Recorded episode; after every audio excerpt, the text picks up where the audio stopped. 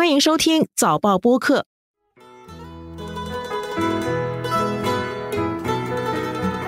徐徐的海风，纯净无污染的自然环境，友善的人民。这里是亚洲最年轻的国家——东帝汶。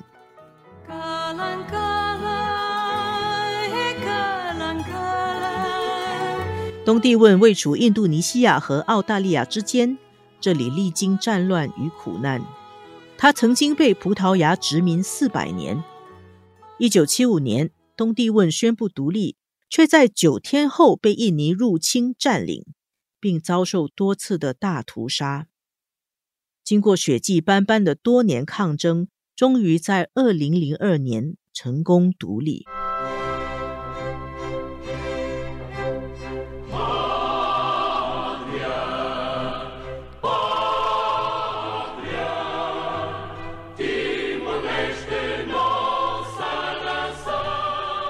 这个只有二十岁的年轻国家，虽然百废待兴，却可以说是坐在金山上。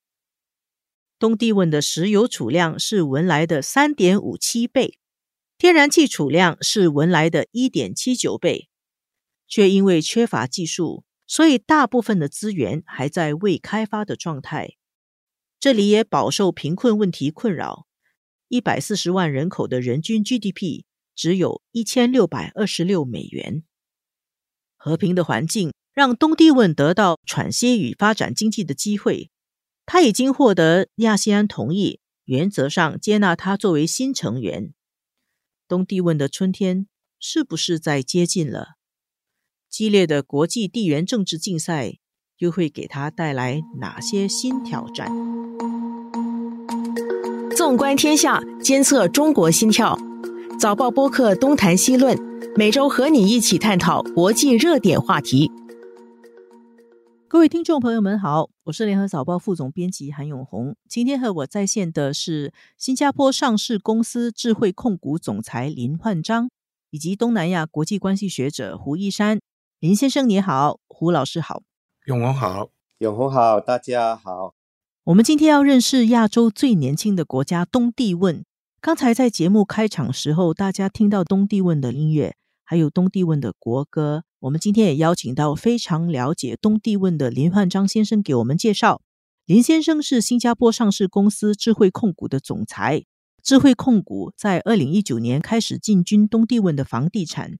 今年五月，他们在东帝汶的综合开发项目东帝汶滨海广场已经动土。预计在二零二五年八月之前就要竣工。我先请问林总，您当初怎么会想到跑到东帝汶去拓展生意的？其实那还算是一个比较偶然的机会。在二零幺七年，东帝汶政府拉队来到新加坡主办这个招商推介会，那我们一伙人就去听了这个招商会之后，觉得这个地方是相当吸引人。看起来还有潜能的，所以在第二年，大概二零幺八年左右，我们就飞到当地去做一个市场的了解跟考察。那初到贵地的时候，我发现当地东西是有，也算是一个非常像样的国家，但是看起来就是比较落后，有一点类似我们新加坡六十年代、七十年代那种样子。在首都还是比较好的，有屋子啊，有道路。车道一般上是一两条车道，房子都不很高。那全国呢，也只有一个商场而已，唯一的一个购物商场。可是出了首都之后，就比较乡村跟落后了。因此那时我们在当地跑上跑下，跑了一两年之后，详细研究当地可以做些什么东西，然后就这样决定先从房地产开始。后期啊，大概是二零幺九年，我们在关闭之前，我们就买了一些土地，开始进军房地产了。这些年来，五年里，你看到有什么变化吗？那这五年来，东西变化就不少了。在世界银行还有很多其他的互助合作社的支持之下，他们都逐渐在开发公路，甚至于穿山的隧道。然后呢，种花种草啊，啊，一些东西都美化起来了。从原来早期五年前看到的一条车道、两条车道，今天你可以看到三条车道了。公路很平坦，建得很漂亮，旁边还有人行道，所以我觉得我们的眼光还是不错的。从法律方面来说，五年前来说，出到归地很多这个法律啊都还不很健全，他们用的是葡萄牙法律，更不要说这个什么房地产这件事情啊，当地没有这个房地产说法，没有房地产的概念呢。对，根本就没有这个概念啊！大家建了一个房子，有房子住，土地很大，因为它的土地也可以说十九倍的新加坡那么大。虽然如此，但是可以利用的地方也不是太多了，因为它的这个山脉也相当多，特别是横贯东西啊，这个山脉相当高的，所以基本上在北部啊，比较首都啊一些大城市的地方是比较平坦。那南部呢，油厂比较丰富的，所以南部呢虽然是落后，但是南部我们看到它一直在不断的努力，正在做的一些城市规划。那预期以后石油加工还有各种石油相关的行业要出现在南部。刚才你问我五年来有什么进展，就是另外一个很显著的，就是我们看到他们的这个码头已经搬迁了。最近十月份，他们新落成的深水香玉码头已经建成了，建在另外一个地点，非常现代化的大码头。然后呢，首都的机场正在安排。明年就开始动工扩建南部的这一个机场，正等待起飞。智慧控股现在在东帝汶有哪些业务呢？智慧控股，我刚才说这几年来我们在研究，其实说实在的，当地很多东西都靠外来入口，衣食住行、生活必需品这一类的东西，消费品都是靠外来的，所以其实要做的东西可以说很多，但是。我们先从这个房地产开始，因为我们看到这个房地产还是比较缺的。当地最高的大楼也不过就是所谓的财政部政府财政部十层楼高，算是当地最高的建筑物。在市中心唯一的购物商场跟电影院还算有五六层楼，那其他的是普遍上都是一两层楼这么样。所以因此呢，我们决定从房地产。比较这个现代化的房地产从这里开始。这个我们这个第一个项目滨海广场呢，就是一个综合性质的，包含了这个商场、还有办公以及酒店，还有住宅。因为当地现在办公室缺乏，好的酒店不多，所以生意人嘛，应该从比较容易赚钱的地方着手。很幸运的，就搞了一个呃永久机器的我们的计划，要以国际水平、新加坡水准来规划，所以建好之后将会成为当地的地标。除了这个之外，我们又在市中心挨着现有的唯一的购物商场旁边又买了地，所以这个称为这个中央广场。这个中央广场呢，目前正在规划之中。那么看准这个国家，他们人口少。但是这个还很原生态，充满着这些旅游很好的条件。比如说，你出海不远，你就看到这个海豚啊、金鱼啊、珊瑚啊，做浮潜特别好，潜水很好。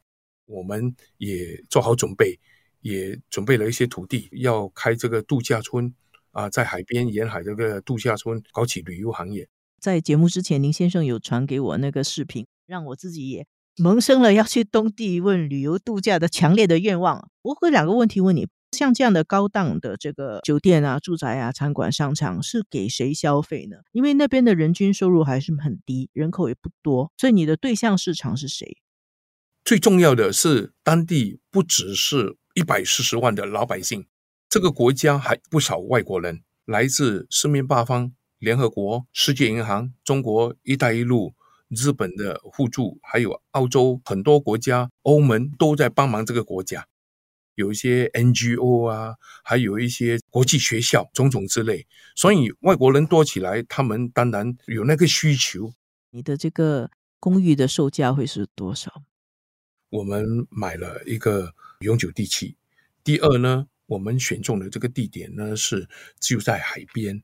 在市中心行政区也是商业区，那周边都是外国人区，就是有十几二十个大使馆，有世界银行，还有政府行政机构都在这里。欧盟办事处种种之类。所以像这样的地点是非常的黄金地带。考虑到这个大家对这个国家的不认识，那我们其实把这个第一批的这个定价定得非常低。打个比方说，一个卧房、一个厅，还有一个阳台，我们卖大概是美金十一万起跳。如果是两个卧房、一个厅、一个阳台，是美金大概十五万多起跳。那三房式是二十二万起跳。在设计上，我们请了国际上著名的设计院来设计，建筑公司也是向国际上这个招标，每个单位啊，包括办公室也好，或者酒店，每个单位都有阳台，都看到大海，看到风景。胡老师，你有没有问题要问这个林总？刚才林总说到说，可能有很多这些外国人住在东帝汶的，然后可能也需要一些条件比较良好的房屋。我还记得在应该是上世纪末吧，那时候我在联合国工作了，联合国人道事务协调办公室工作啊。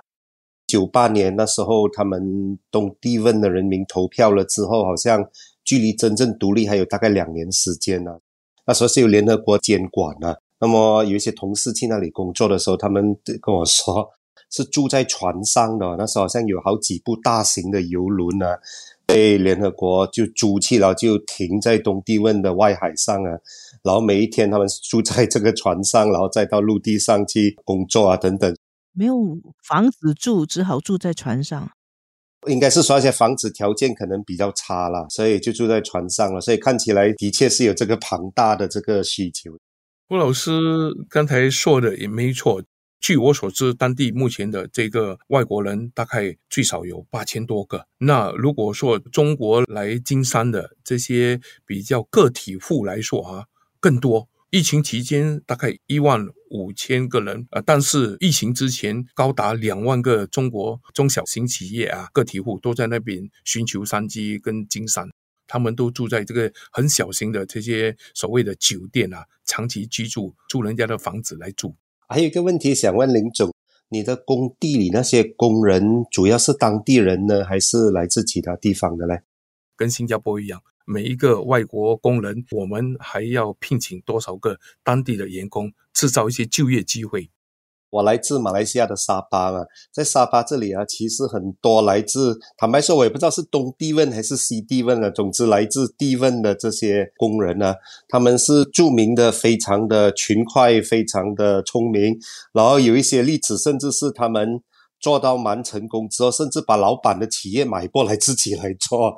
是是是，因为当地目前除了务农，更多的时候是靠这个石油天然气。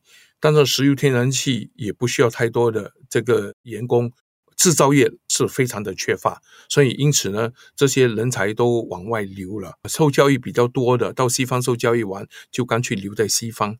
那一些其他的普通中学程度的这个国民啊，也纷纷到国外去去找工作，到东马啊，到韩国啊，到日本啊，到迪拜啊，或者到澳大利亚去寻求工作。所以我觉得未来这个国家如果能搞起一些工业制造业的话，那国家肯定就可以把这些年轻人逗留下来。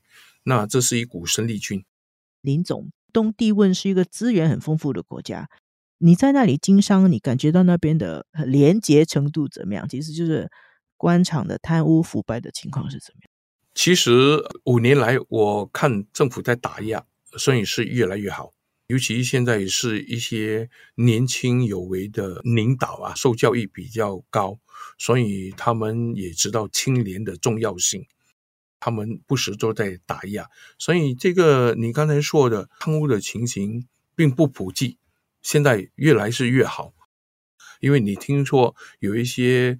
中南半岛或者东南亚国家去那边经商，还要拜码头啊，还有各式各样的，就要花很多金钱。那很幸运的，我们都循规蹈矩的。到目前为止，我们没有多花出任何我不需要的金钱。东帝汶的人口结构是怎么样？那边有华人吗？华人多吗？有有有有，那边的确是有华人。其实大概百分之七十八左右的是土著。我所谓土著，就是太平洋、南太平洋那些巴布亚族啊，或者波利尼西亚族他们的后裔啊。印尼人因为曾经一度时候印尼管辖是印尼的一个省，所以也留下大概百分之二十的印尼人。华人人口是有的，大概有百分之二三的华人，不算多，但华人家族都相当了不起，都是经商的比较能干的人。他们怎么来呢？大多数是跟我的爷爷差不多同个年代。当他们来下南洋的时候，有些开向新加坡、南洋这边，有些船嘛就开到东帝汶去了。嗯，像印尼讲哈，华人很少，但是经商很成功。其实我看到很多视频，当地也有很多中国人。其实我们应该这么说了，因为世界上有赚钱的地方，就有中国人出现嘛，是不是？特别是沿海的这个中国人口，通常他们都比较善于向海外出发去寻求商机。所以虽然现在再也不用坐船，但是他们乘搭飞机，呃，经过辗转的转机而去到那里。因为这个国家是没有太多的制造业，什么东西要靠输入的，所以很多中国人就带了中国小商品来。近五年来，因为这个小小的建筑行业开始发达了，有些人盖小房子啊，一两层楼的小房子啊，小酒店啊，二三星级的小酒店出租给外国人，所以因此呢，这些做建材的人开始多了，家具、小家电，甚至于冷气、空调。卖零件、汽车零件，甚至于开餐馆，中国人餐馆不少，或者做这个推拿按摩啊、中医啊。所以中国人刚才我介绍，据官方说，这个中国人在那里寻求生活啊，大概有两万个人那么多。他们并不是第一代的老一辈移民，而是进来拿做工作准证、就业准证或者商业准证，在那里寻求商机的定居下来的。汶和中国的关系一向也是比较好的。东帝汶是在二零零二年五月二十日独立嘛？他在独立的当天，中国就表示支持，而且和东帝汶建交。所以，中国其实是世界上第一个和东帝汶建交的国家。东帝汶现在也是中国在“一带一路”的项目上的一个合作伙伴。今年五月，中国外长也访问了东帝汶。呃，我想请问胡一山教授，你怎么评价东帝汶跟中国以及东帝汶与其他大国的关系？传统上，因为东帝汶的这个地理位置比较靠近澳洲，而且东帝汶它独立前的那几年以及独立后的那几年呢，它的那个社会状况，坦白说比较混乱，不时有暴动啊。各种的反政府示威啊等等，所以那时候就变成除了联合国的维持和平部队哦，有时候我们说盐水救不了军火嘛，很多时候是从澳洲有派这种军队啊、警察啊去支援东帝汶的。所以在这种情况之下呢，独立之后了，那么东帝汶跟澳洲的关系是比较密切的，但是很多时候我们看到西方国家可能。而发展中国家比较不协调，就是西方国家很多时候他可能很喜欢说教啊，就是说，哎，你要民主啊，你要自由啊，你要人权啊等等。但是比如说说到说，哎，那你来我这里投资啊，来做多一点这些贸易啊，那么这几十年来，坦白说，许多西方国家可能就做的比较少了。所以很自然的，也使到东帝汶也就好像其他的东南亚国家这样咯，就说可能在这种传统意义上的安全倡议啊，或者是战略倡议啊，会比较亲近于西方国家。那么对于东帝汶来说，尤其是亲近这个澳洲了。可是你说到贸易啊、投资啊等等，就肯定是必须要亲中国，就是。在防务上比较亲近西方国家，经济上比较亲近中国，是吧？我再补充一下，那么刚才胡老师说的没有错，那个东帝汶独立之后，那个中国是第一个承认它。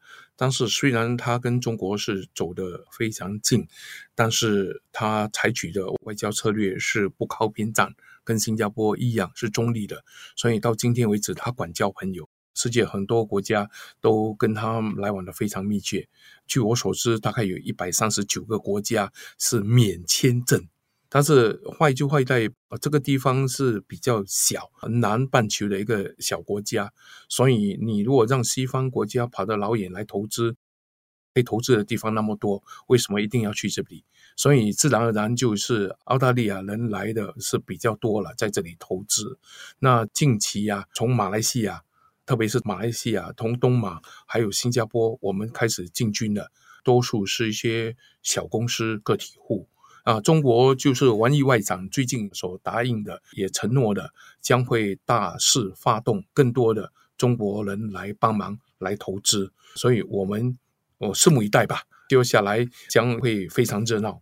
目前在那里的这个中资企业也不少啊。他们都在等待哪项目？它也是目前有二十多家的中资企业、央企啊，他们都在那里先插旗、搞熟，呃，研究地形、了解市场，希望能拿到一些项目，特别是这些 infrastructure 之类的这些项目。问的总统拉莫斯奥尔塔，他今年十二月八日，他也到新加坡来进行国事访问。他在新加坡进行国事访问的时候，新加坡的尤索夫伊萨东南亚研究院给他安排做了一个演讲，然后新加坡的外长维文为他做开幕致辞，然后给他很高的礼遇。这个是他在尤索夫伊萨东南亚研究院做的这个演讲。The ASEAN leaders announcement recently that Timor Leste is welcome. In principle, as seventh member of ASEAN, we are going to work actively with ASEAN Secretariat to accelerate the preparation. 他说很高兴亚细安原则上接受东帝汶成为第十一个成员。我介绍一下这个奥尔塔的背景哦，他是一个传奇性人物哦，他其实是诺贝尔和平奖得主。他在一九九六年因为寻求和平解决东帝汶的问题而获颁诺贝尔和平奖。他以前是电视台和电台的记者，所以是我的同行。东帝汶是葡萄牙殖民地的时代，他就参与东帝汶的独立运动，结果被葡萄牙的殖民主流放到莫桑比克，然后后来他就创立了。左翼的东帝汶独立革命阵线，他是创始人之一。然后印尼入侵东帝汶以后，他逃出印尼，到联合国去，为了东帝汶的独立进行活动。二十六岁的时候就在联合国演讲，是在联合国安理会上发表演讲的最年轻的政治家。两次当过总统，二零零七年到二零一二年当过第一次，今年五月再次就职总统。我想请问一下林焕昌先生啊。你是那里第一家的房地产企业的总裁，你有跟这个东帝汶的总统奥尔塔本人接触过吗？有的，有的。对他的印象是什么呢？这个人是这样，这位总统他其实大约是七十二岁吧，哈，他人很好，很受人民跟政党的尊敬跟爱戴，毕竟他是开国者嘛。他以前他在那个国家比较混乱的时期，他一直周游列国，一直鼓吹其他各国来帮忙他们，到联合国到其他国家去求助。所以呢，他的朋友特别多。他是一个比较果断跟有魄力的一个人。我也可以说，他也相当充满着爱心，他非常关怀他的人民老百姓。对于那些穷人啊，或者这个收入教育不高的，那么他一直想方设法要怎么帮忙，他想提高他们的这个生活水平啊。所以，我想未来的这个日子，这个东帝汶的发展有赖于这一类的比较清廉英明的领袖。你刚才问我对他的印象，他是一个比较简单朴素的人。那还没有当总统之前，我就认识他了。我们都是好朋友，那他时常也可以很随和的接近一些其他的投资者啊、外国访问者啊，非常的亲民亲切，很友善随和的。我看到他的资料说，他在七十年代的时候就梦想东帝汶可以加入亚细安，现在这个梦想要成真了啊！现在谈到这个东帝汶加入亚细安，我请问胡一山老师啊，亚细安上一次纳入新成员是在一九九九年，就是当时候加入了柬埔寨。二十三年后的今天，原则上同意纳入东帝汶啊。我们从国际关系的角度来说，为什么亚细安会同意纳入东帝汶呢？亚细安纳入了东帝汶，对亚细安来说有什么意义？顾名思义，亚细安是这个东南亚国家的一个区域性国际组织嘛，所以原则上来说，只要你是东南亚国家，然后你符合一些条件。你应该都能够加入这个亚细安的这个大家庭。那么传统上，亚细安是从五个国家，然后变到后来你刚才所说十个国家会员国，然后现在还有两个，我认为啦就应该加入的一个就是这个东帝汶了，然后另外一个就是叫做巴布亚新几内亚了。我想的。之所以东帝汶会花了好一些年，差不多整二十年才能够加入呢，主要是有两个考量了。第一，当他刚独立的时候，你该就说，距离这些，比如说在中南半岛的国家加入也只不过一两年时间嘛。那时候的这个亚细安呢，就要看一看，说这些中南半岛国家适不适应啊，能不能够成为亚细安的真的很有贡献的一些成员呢？那么看起来。呃，是的确做到了嘛？这些中南半岛，尤其是啊越南这样的国家啊，他们是成为就说在亚细安里可以说是领先的一些国家了。那么，所以同样的道理，这个东帝汶的这个加入，那么大家也希望东帝汶能够更积极的扮演一个重要的角色。就像新加坡虽然小。可是，在亚细亚里面是一个非常重要的成员嘛。那么东帝汶虽然小，以后是不是也能够来新加坡那么积极的贡献呢？所以大家第一这个也很关注，因为还有啊，有时候你不只要积极。贡献哦，你也不要积极成为绊脚石哦。有时候有一些亚细安国家，我们就不说名字了哈。就说大家都几乎有共识了，因为亚细安是以共识来做决定的。那大家都有一个共识，偏偏你这个国家就是一个国家在反对，变成是绊脚石嘛。所以大家也对东帝汶在这方面有点观察，看到哎，东帝汶。他的外交政策好像也像我们刚才所说，不偏不倚啊，保持中立啊，等等，就比较放心了。然后第二个说的更实际一点，就是看东帝汶的经济情况了，因为这这些亚细安国家可能都不想，就说把东帝汶拉进来之后，变成每年要捐钱给东帝汶了，是不是？所以看到东帝汶，好像刚才我们所说，经济现在也开始很有起色了，是不是？那么呢，也能够自力更生了啊。那么把他请进来，让他成为一个能够积极贡献的一个亚细安的成员国，所以大家就说同意这样做了。刚才吴老师说到这个经济啊，我突然间想到，这个东帝汶是靠石油天然气。那其实据我所知，它过去这样多年来只开发了一个。岸外的油井就替这个国家争取了大概两百亿美金的，就是 twenty billion，所以这个 oil fund 相当多，这使到这个国家的富有就是这样来的。那现在近期呀，其实他不是不想做，在过去都是因为国界线的关系，所以很多争执，一直到差不多三四年前，他到国际法庭去争取完了之后，重新划了国界。所以今天海中的还有其他的油井跟天然气都归于他们，所以未来他们是相当富有的一个国家。据我所知，在最近的一次招商会，上周他们就一直不断的在寻求大家的投资，不管是石油、天然气、海上的，还有陆地上的，还真不少呢。刚刚发掘的，然后除此之外，他们还要走入矿。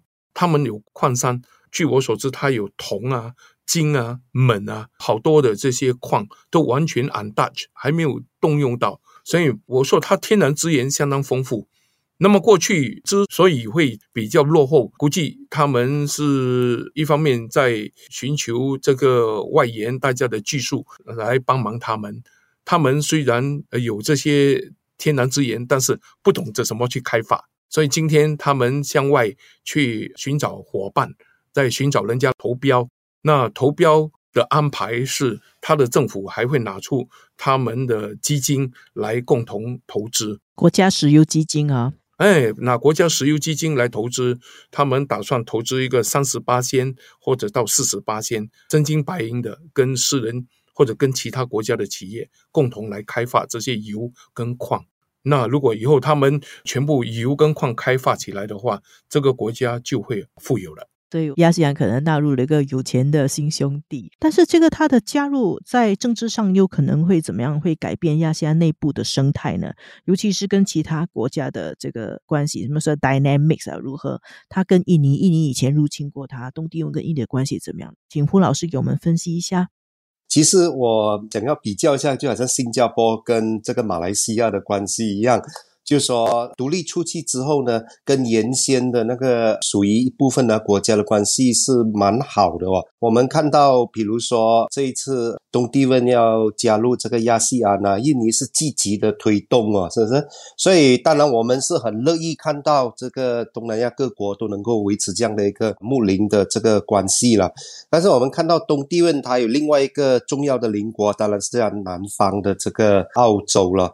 很坦白说，跟中国走的比较近一点，那么澳洲可能会比较担心了，因为的东帝汶距离澳洲好像只有数百公里的距离而已，所以澳洲在这方面，我看它也很矛盾了。一方面，因为澳洲的体制是一个资本主义国家嘛，它最多只能够说鼓励它的商家到东帝汶去投资，它不能好像中国这样动用国家。的这个整体的权利说，哎，国企一到五十啊，你全部给我去这这个东帝汶去投资，可能澳洲也没有五十家国企了，是不是？所以在这样的一个情况之下，你就很难避免说东帝汶会跟中国走得比较近了，甚至会有一些刚才所说的基建啊，这些港口啊等等啊，可能都需要中国的这公司来做了。那么做了之后，可能他们也会在那里驻扎咯。